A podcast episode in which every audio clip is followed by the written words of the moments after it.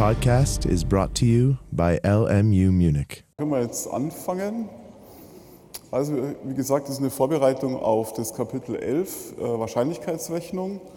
Und es gibt so verschiedene Zweige in der Wahrscheinlichkeitsrechnung und eine davon, die beruht eben genau darauf, dass man alles auf sogenannte gleichwahrscheinliche Ereignisse aufbaut, sogenannten Laplace-Wahrscheinlichkeitsbegriff. Und den kann man benutzen für eine Reihe von Problemen wie zum Beispiel Würfelwürfe, ähm, Lottozahlen und dergleichen für bestimmte Fragestellungen. Und sozusagen, um immer auszurechnen, quasi wie viele Möglichkeiten es gibt, zum Beispiel um bei zwei Würfeln oder drei Würfeln eine gewisse Augensumme äh, zu bekommen, braucht man diese Kombinatorik-Regeln und diese äh, Regeln für Permutationen und Kombinationen. Das haben Sie vermutlich in der Schule schon kennengelernt und wir unterscheiden dann im Prinzip bei den Permutationen zwei Varianten mit und ohne Wiederholung und bei den Kombinationen haben wir sozusagen vier Möglichkeiten, nämlich mit und ohne Wiederholung und mit und ohne Berücksichtigung der Reihenfolge. Also, wir haben so typische Fragestellungen. Wir haben zum Beispiel n Elemente, also zum Beispiel ganz einfach ähm, eine Reihe von Personen, fünf Personen und fünf Stühle. Und auf wie viele verschiedene Arten kann ich die fünf Personen auf die fünf Stühle verteilen beispielsweise? Das wäre die typische Frage für die Permutation. Ich habe also bestimmte äh, Plätze, wo ich was anordnen kann und genauso viele Objekte.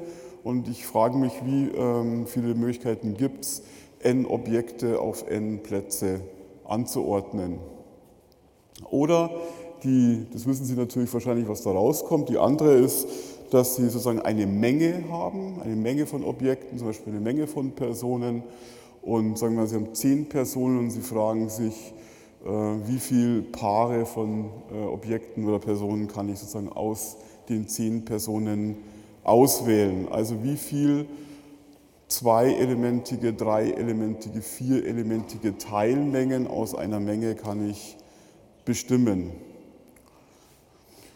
Gut, und sozusagen das äh, ist natürlich die, da kommt es natürlich dann darauf an, ob jemand, den ich sozusagen einmal ausgewählt habe aus meiner Menge, ob ich den sozusagen nochmal auswählen darf. Zum Beispiel beim Autokennzeichen darf ich halt auch zweimal den gleichen Buchstaben eventuell wählen oder ob sozusagen ich nur den einmal auswählen darf.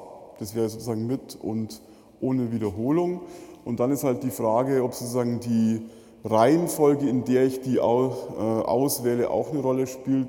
Klar, beim Autokennzeichen spielt natürlich die Reihenfolge der Buchstaben eine Rolle. Während zum Beispiel beim Lottozahlen ziehen die gewählten Zahlen die Reihenfolge keine Rolle spielt, denn die werden am Ende einfach nur sortiert präsentiert, aber die Reihenfolge an sich bei der Ziehung spielt keine Rolle. Ob erst die 10 und dann die 13 gezogen wird oder umgekehrt, spielt keine Rolle. Genau. Und ja, zur Mengenlehre, kleine Mengenlehre sozusagen, die Mächtigkeit einer Menge äh, bezeichnet man, damit bezeichnet man einfach die Anzahl der Elemente, die in dieser Menge enthalten sind. Und Menge heißt immer, dass die Objekte, die dort drin sind, in der Menge selber sind verschiedene Objekte. Das heißt also, äh, ich habe sozusagen äh, zum Beispiel verschiedene Personen, verschiedene Farben und in einer Menge gibt es zunächst mal keine äh, doppelten Einträge. Das heißt, die sind alle, die Elemente in einer Menge sind alle voneinander verschieden. Genau, wenn dann die Reihenfolge eben für der Auswahl eine Rolle spielt, dann ist es eben eine geordnete, ähm, ist die Reihenfolge eben geordnet und ansonsten ungeordnet. Zum Beispiel beim, bei irgendwelchen äh, Wettkämpfen spielt natürlich die Reihenfolge äh, eine Rolle, zum Beispiel der Einlauf, Zieleinlauf von Pferden oder Marathonläufern oder was auch immer. Und die ungeordnete Auswahl zum Beispiel, die Lottozahlen. Und das erste wäre also Permutationen. Wir haben also eine Menge von n Elementen. Jede Anordnung dieser Elemente in einer bestimmten Reihenfolge heißt Permutation dieser Elemente. Und wie Sie vielleicht wissen, gibt es da genau n Fakultät Möglichkeiten, wenn alle n Elemente verschieden sind. Wie kommt man da drauf? Oder wie würde man sowas beweisen, wenn man mal zurückgeht in die Schulzeit?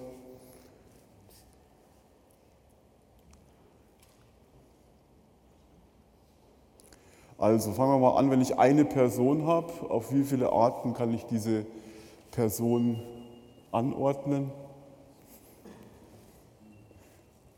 Schwierig, ja? Auf eine Art, genau. Also ich kann die eine Person auf eine Art anordnen. Wenn ich zwei, zum Beispiel Sie sind jetzt zwei, sitzen zu zweit nebeneinander, wie viele Möglichkeiten gibt es da, sie anzuordnen? Zwei, genau. Bei drei Personen gibt es dann schon Mhm. Gut, und wie, wie, zeige ich jetzt das allgemeine N-Fakultät, also bei N an N-Fakultät? Bitte? Bei drei Leuten sind sechs Möglichkeiten, genau. Und jetzt, wie komme ich dann bei vier drauf, dass es dann bei vier vier mal sechs sind? Welches technische Hilfsmittel haben wir in der Mathematik? Bitte? Na. Der Taschenrechner sagt ja nicht, dass diese Formel allgemein gilt. Der rechnet dir ja nur aus, wenn du eingibst, sechs Fakultät, kommt das Richtige raus, aber er sagt dir ja nicht, dass es sechs Fakultät mögliche Anordnungen gibt. Ja, wie könnte man das zum Beispiel zeigen? Wie, wie heißen diese Beweise, die anfangen n gleich 1, 2 und dann Schluss von n auf n plus 1? Jetzt, genau, vollständige Induktion, genau. Oder Sie versuchen es sich eben so veranschaulicht, so wie es hier ist. Wir haben also n Möglichkeiten für den ersten. Also wenn wir sozusagen drei Plätze haben, haben wir für den, für den ersten Platz sozusagen, haben wir, können alle drei sich hinsetzen. Dann ist ein Platz belegt, dann bleiben nur noch zwei übrig. Dann haben wir sozusagen zwei Möglichkeiten für den nächsten Platz noch und die letzte Person muss sich dann sozusagen auf den letztverfügbaren Platz setzen. Das können Sie mit vier auch machen, mit vier Personen. Der erste setzt sich auf den ersten Platz. Da gibt es vier Möglichkeiten bei vier Personen. Für den nächsten Platz habe ich dann drei Möglichkeiten noch und so weiter. Und die Möglichkeiten multiplizieren sich dann zu, äh, auf, eben zu n Fakultät. Gut, also dieses Beispiel. Ein Schuhverkäufer hat 28 ausgesuchte Modelle, die er in seinem Schaufenster präsentieren will. Und wenn er sozusagen jetzt sich überlegt, wie viele Möglichkeiten gibt es, diese Schuhe in meinem Schaufenster anzuordnen, dann gibt es tatsächlich 305 Quadrilliarden mögliche Anordnungen, die 28 Schuhe, äh, die Reihenfolge zu verändern.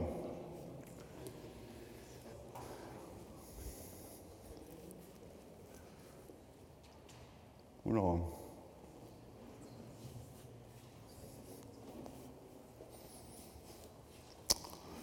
Dann Permutationen mit Wiederholungen.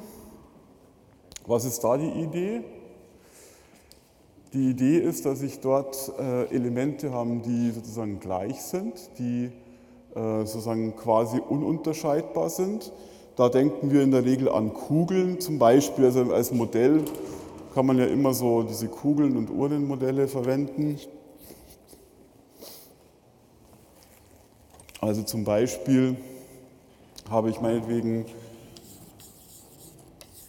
drei schwarze Kugeln, zwei weiße Kugeln und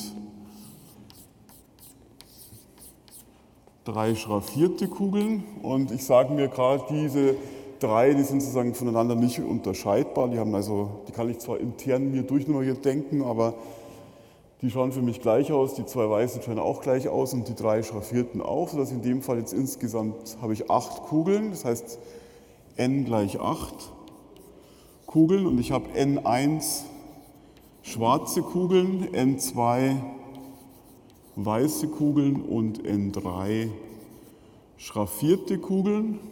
Ja, gestrichelte Kugeln, meinetwegen auch gelbe Kugeln oder was auch immer, können wir auch nehmen statt schraffierte Kugeln. Und wir haben n1 gleich 3, n2 gleich 2 und n3 auch 3. Und die Frage ist jetzt, wie viele Möglichkeiten gibt sozusagen diese acht Kugeln auf die acht Plätze anzuordnen. Und natürlich praktisch gibt es zunächst mal gibt es natürlich acht Fakultätmöglichkeiten, genauso wie bei unterscheidbaren Objekten. Wenn ich mir die Kugeln durchnummeriert denke, wenn ich die jetzt durchnummerieren würde, wie beim Billard sozusagen, wenn ich denen eine Nummer geben würde, dann könnte ich die ja quasi wieder unterscheiden, dann gäbe es acht Fakultätmöglichkeiten. Und jetzt sozusagen ist einfach die Idee, wie man da drauf kommt, auf diese Formel, ist die, dass man einfach berücksichtigen muss, dass Permutationen innerhalb einer Sorte von Kugeln, innerhalb einer Farbe sozusagen nicht unterscheidbar sind. Das heißt also, die drei schwarzen Kugeln hier, da gibt es sozusagen drei Fakultätmöglichkeiten, die drei schwarzen Kugeln hier anzuordnen. Und da die aber alle ununterscheidbar sind, muss ich die sozusagen rausrechnen. Ja, sodass ich eben nicht acht Fakultät habe, sondern ich teile dann durch die Anzahl der Möglichkeiten, die die äh, innerhalb einer Farbe haben. Und genauso die beiden kann ich an jeder beliebigen, wenn die an irgendeiner Position stehen, kann ich die, sozusagen die beiden vertauschen, ohne dass ich sozusagen die, äh, die Anordnung verändere. Und genauso hier. Also ist es einigermaßen verständlich. Also ich kann mir zum Beispiel mal eine Anordnung raussuchen. Schwarz, weiß, schwarz, schwarz, gestrichelt, weiß, gestrichelt, gestrichelt. Das gleiche, auch hier kann ich diese drei untereinander jetzt sozusagen vertauschen, ohne dass ich sozusagen die, äh, das, das Muster verändere. Und deshalb muss ich diese drei Fakultätmöglichkeiten, die drei schwarzen auf den jeweiligen drei Plätzen, wo die gerade sitzen, anzuordnen, muss ich die rausrechnen. Und das mache ich eben einfach, indem ich durchdividiere. So komme ich also auf diese Formel n-Fakultät durch n1-Fakultät, n2 und so weiter.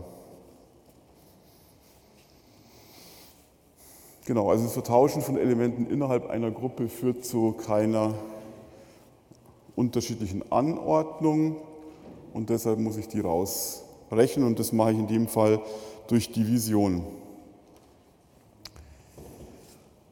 Gut, also wenn jetzt der seine 28 Schuhmodelle aufteilt in 11 schwarze, 8 rote, 5 weiße und 4 braune, macht insgesamt 28 und sozusagen der Schuh an sich, die Form und so weiter keine Rolle spielt, sondern nur die Farbe, dann gibt es jetzt nur noch sozusagen 66 Billionen mögliche Anordnungen, diese 28 Schuhe in einer Reihe in seinem Schaufenster aufzustellen.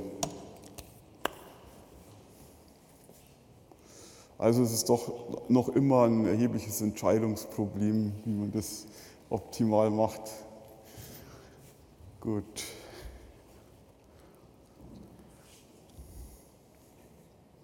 Jetzt schauen wir, also bei den Permutationen war ja sozusagen die, der Witz, dass wir genauso viele Plätze haben, wie wir Objekte haben. Das heißt, Permutation heißt immer, ich habe n Objekte in irgendeiner Weise und die verteile ich auf n Plätze. Bei den Kombinationen kann es jetzt allgemeiner sein. Das heißt, ich habe eine Menge von n Elementen und ziehe daraus nur eine Teilmenge von m Elementen beispielsweise. Wobei Teilmenge in dem Sinne äh, nicht ganz korrekt ist, weil ich kann sozusagen, das m kann auch durchaus größer sein wie n, wenn ich mit Wiederholung ziehen darf.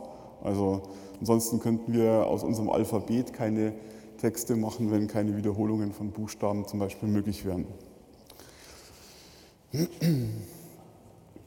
Genau, und jetzt sozusagen das Problem, wie viel m-elementige Teilmengen aus einer n-elementigen Menge ich auswählen kann, das wurde gelöst durch diese äh, Formel n über m. Was heißt n über m?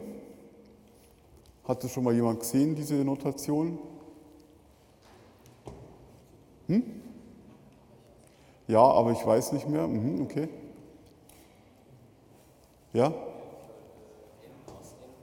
m aus n, so spricht man es auch. n über m oder m aus n ist fast doch besser, genau. Also es gibt m aus n Möglichkeiten, m, m-elementige Teilmengen aus einer n-elementigen Menge zu ziehen. Also hier sind ja die n-Elemente erstmal unterscheidbar in der Menge. Zum Beispiel, ich habe jetzt sagen wir mal die Buchstaben A, B und C als meine Menge.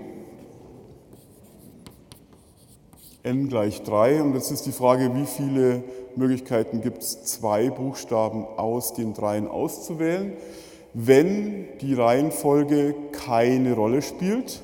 Das heißt, wenn das Ergebnis wiederum nur eine Menge ist, also eine ungeordnete Struktur. Okay? Dann gibt es natürlich die Möglichkeit AB, AC und BC für zwei elementige. Das heißt, es gibt 3 über 2 und das wird jetzt ausgerechnet als n-Fakultät durch m-Fakultät mal n minus m Fakultät. Also hier kommt natürlich raus dann 3. Und per Definition Null-Fakultät ist immer 1. Das sollte man auch sozusagen, das ist einfach nur eine mathematische Definition, dass man mit dem arbeiten kann. Null-Fakultät ist 1. Okay, dann ist natürlich klar, wie viele einelementige Mengen gibt es. Naja, da kann ich entweder A auswählen oder B oder C. Das heißt, es gibt 3 über 1. Und das ist natürlich, wenn ich es ausrechne, 3 Fakultät durch 1 Fakultät mal 3 minus 1 ist 2 Fakultät ist 3. Und wie viele Möglichkeiten gibt es sozusagen dreielementige Teilmenge, ja, da gibt es nur A, B, C. Das heißt, 3 über 3 ist natürlich 1. Also n über n ist 1 und, und per Konvention ist n über 0 auch 1 immer. Das heißt, es gibt eine Möglichkeit, eine nullelementige Teilmenge auszuwählen. Und äh, vielleicht Erinnern Sie sich da noch dran, wenn ich sozusagen dieses, wenn ich die alle aufaddiere, diese Möglichkeiten, also wie viele Nullelementige, Einelementige, Zweielementige und so weiter bis n über n. Was kommt dann raus?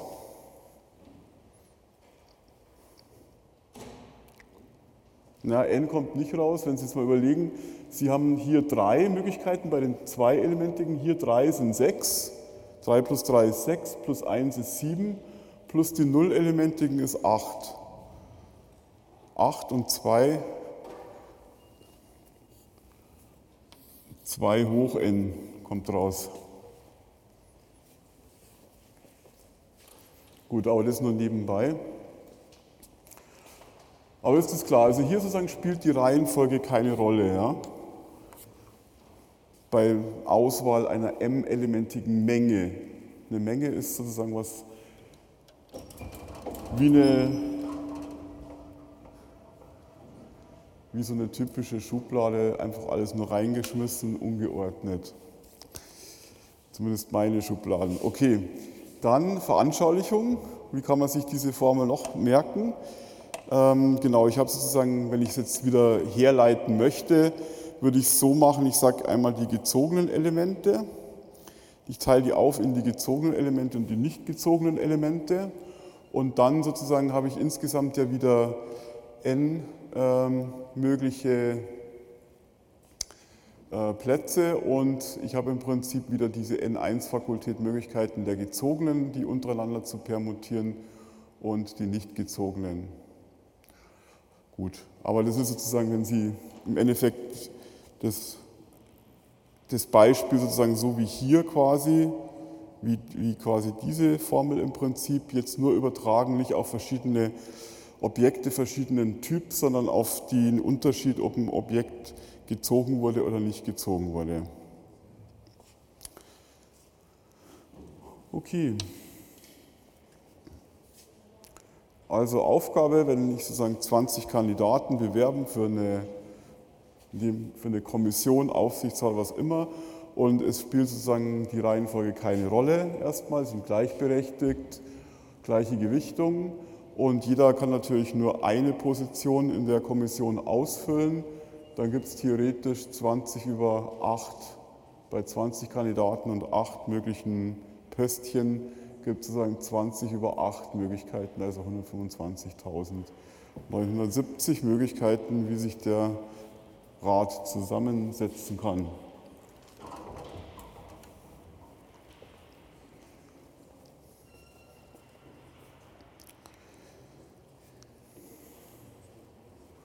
Gut, nächste Frage. Was passiert, wenn ich jetzt sozusagen zwar ohne Wiederholung ziehe, aber die Reihenfolge jetzt eine Rolle spielt? Das heißt also jetzt hier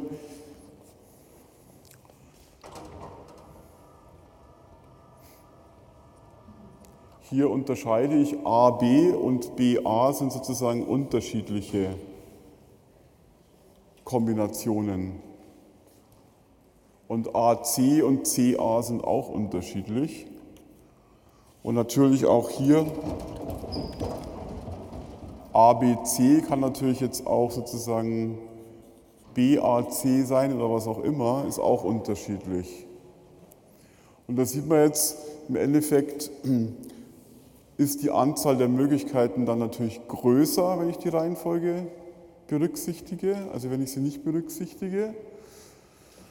Und zwar ist sie um das größer, wie ich sozusagen die M-Elemente, die ich ausgewählt habe, eben wiederum auf ihren Plätzen untereinander verteilen kann. Also wenn ich zwei elementige Teilmengen gebildet habe, dann kann ich diese eben hier habe ich zwei Möglichkeiten, diese beiden auf die zwei Plätze zu verteilen. Und das gilt aber für alle natürlich, für alle m-elementigen Teilmengen. Und genauso hier bei drei habe ich natürlich wieder drei Fakultäten, mögliche Permutationen, die drei Buchstaben jetzt äh, in unterschiedliche Reihenfolgen zu bringen, sodass sich ganz allgemein diese Anzahl der äh, Kombinationen einfach um m Fakultät zu multiplizieren ist, weil für jede Teilmenge das gilt. Also für jede Teilmenge äh, gilt sozusagen, dass ich m Fakultät Möglichkeiten habe, untereinander die ausgewählten Elemente zu kombinieren. Also praktisch wieder Permutationen bilde innerhalb der ausgewählten Elemente.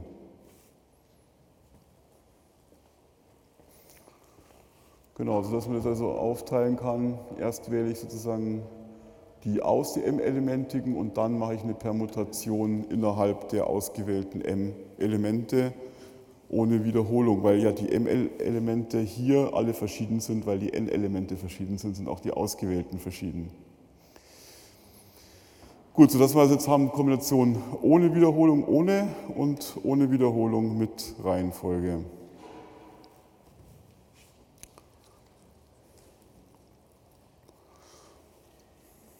Okay, gut, also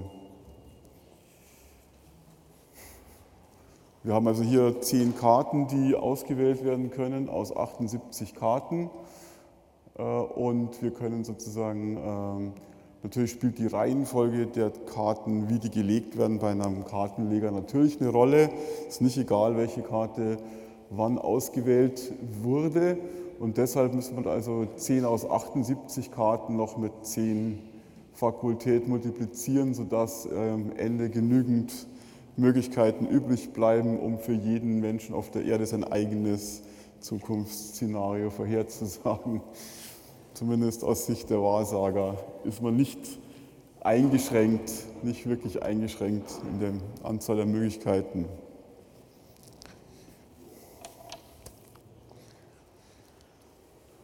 Gut, dann vielleicht die schwierigste Formel.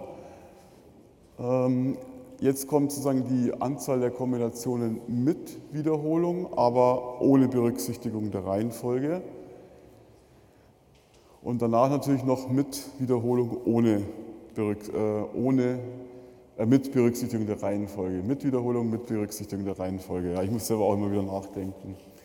Gut, also jetzt haben wir sozusagen die Möglichkeit, wenn wir die m-Elemente auswählen aus einer n-elementigen Menge, dass wir die gleichen Elemente nochmals auswählen, aber ohne Berücksichtigung der Reihenfolge. Und das kann man sozusagen dadurch sich veranschaulichen, dass man sich überlegt, dass man sozusagen äh, quasi die Anzahl der Elemente, die man, aus der man auswählen kann, sich einfach sozusagen künstlich vergrößert. Also zunächst beim Vergleich zum Fall ohne Wiederholung habe ich ja n Elemente, aus denen ich die m auswählen kann. Und jetzt sozusagen habe ich jedes Mal sozusagen wieder die Möglichkeit, ein gewähltes Element nochmals auszuwählen. Und wenn ich das sozusagen dann an einem Beispiel mal demonstriere, wir haben zum Beispiel eine Pizzakette, die ähm, anbietet, dass man sich immer fünf Beläge auswählen darf für die Pizza aus 20 vorrätigen Belägen. Und wenn einer jetzt besonders gerne Salami möchte oder Schinken, dann kann er auch fünfmal Schinken wählen. Dann wird sozusagen statt äh, Schinken, Salami, was weiß ich, Peperoni, Pilze und sonst was. Und dann gibt es also auf diese Weise insgesamt 42.000 unterschiedliche mögliche Pizzen. Genau. Also Pizzabäcker ist gar nicht so ein interessanter Job, weil man doch ständig was Neues herstellt. okay. Gut. Also das Schwierige bei diesen Aufgaben oder wenn dazu Aufgaben gestellt werden, das Schwierige ist einfach immer nur, dass man das geht aber sozusagen nicht nur Ihnen dann so, sondern es geht einem eigentlich äh, auch anderen so. Bei diesen Kombinatorikaufgaben muss man eben immer genau wissen, was eigentlich genau gefragt ist. Also sozusagen, welche der vier Formeln sozusagen man in der Regel dann anwenden kann. Und da kann man halt Fehler machen. Gut, die nächste ist wieder einfach, wenn ich sozusagen äh, aus einer n-elementigen Menge m Elemente auswähle mit Wiederholung und mit Berücksichtigung der Reihenfolge, dann gibt es einfach n hoch m Möglichkeiten. Das lässt sich ganz einfach veranschaulichen.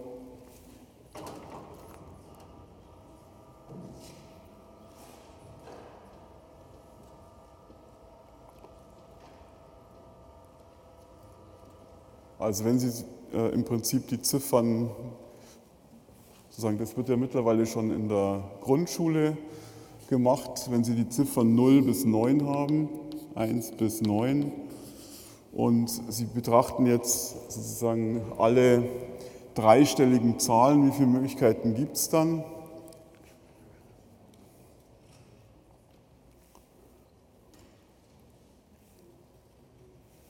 Also alle drei, sagen wir alle drei Steller.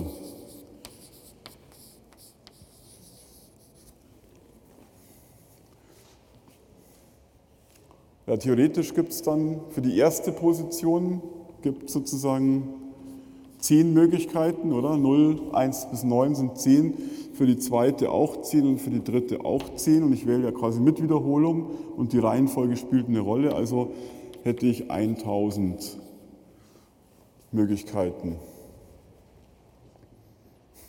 Nämlich genau die Zahlen 0, quasi 0 bis äh, 999.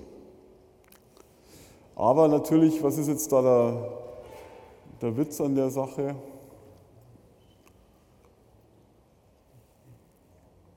Würden Sie das jetzt so akzeptieren? Das wäre jetzt sozusagen die Standard, aber warum, was würden Sie jetzt noch mokieren?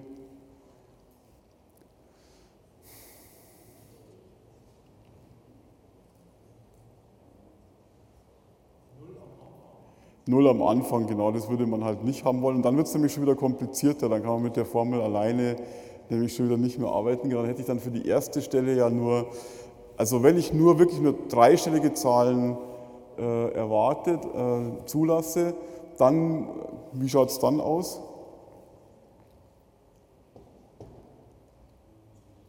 Hm? Dann habe ich für die erste nur neun Möglichkeiten. Und dann halt sozusagen für die anderen jeweils 10, dann hätte ich halt 9000 Möglichkeiten, oder? Ah, 900 Möglichkeiten. Genau. Wenn ich jetzt die Aufgabe habe, wie viele äh, Zahlen kann ich bilden zwischen, ja gut, vergiss es. Das langt schon, um es zu verstehen, glaube ich.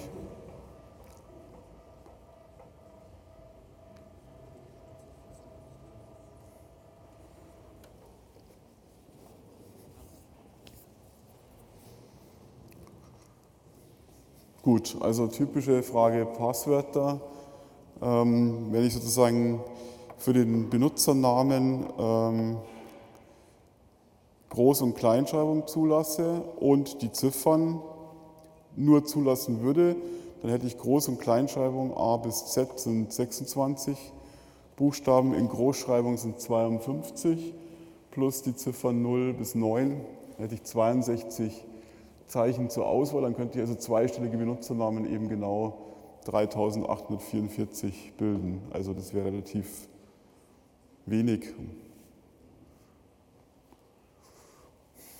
So kann man sich auch überlegen, wie viele Passwörter man bilden kann, wenn man dann noch die Sonderzeichen zum Beispiel dazu nimmt. Ampersand, Strichpunkt, Prozent und so weiter. Und dann kann man sich eben überlegen, wie viele Möglichkeiten es da gibt und wie sicher die dann sein können. Deshalb ist klar, je länger Sie Ihr Passwort machen und je weniger das an irgendeinen realen Text angelehnt ist, umso weniger wahrscheinlich ist natürlich, dass es geknackt wird. Ja.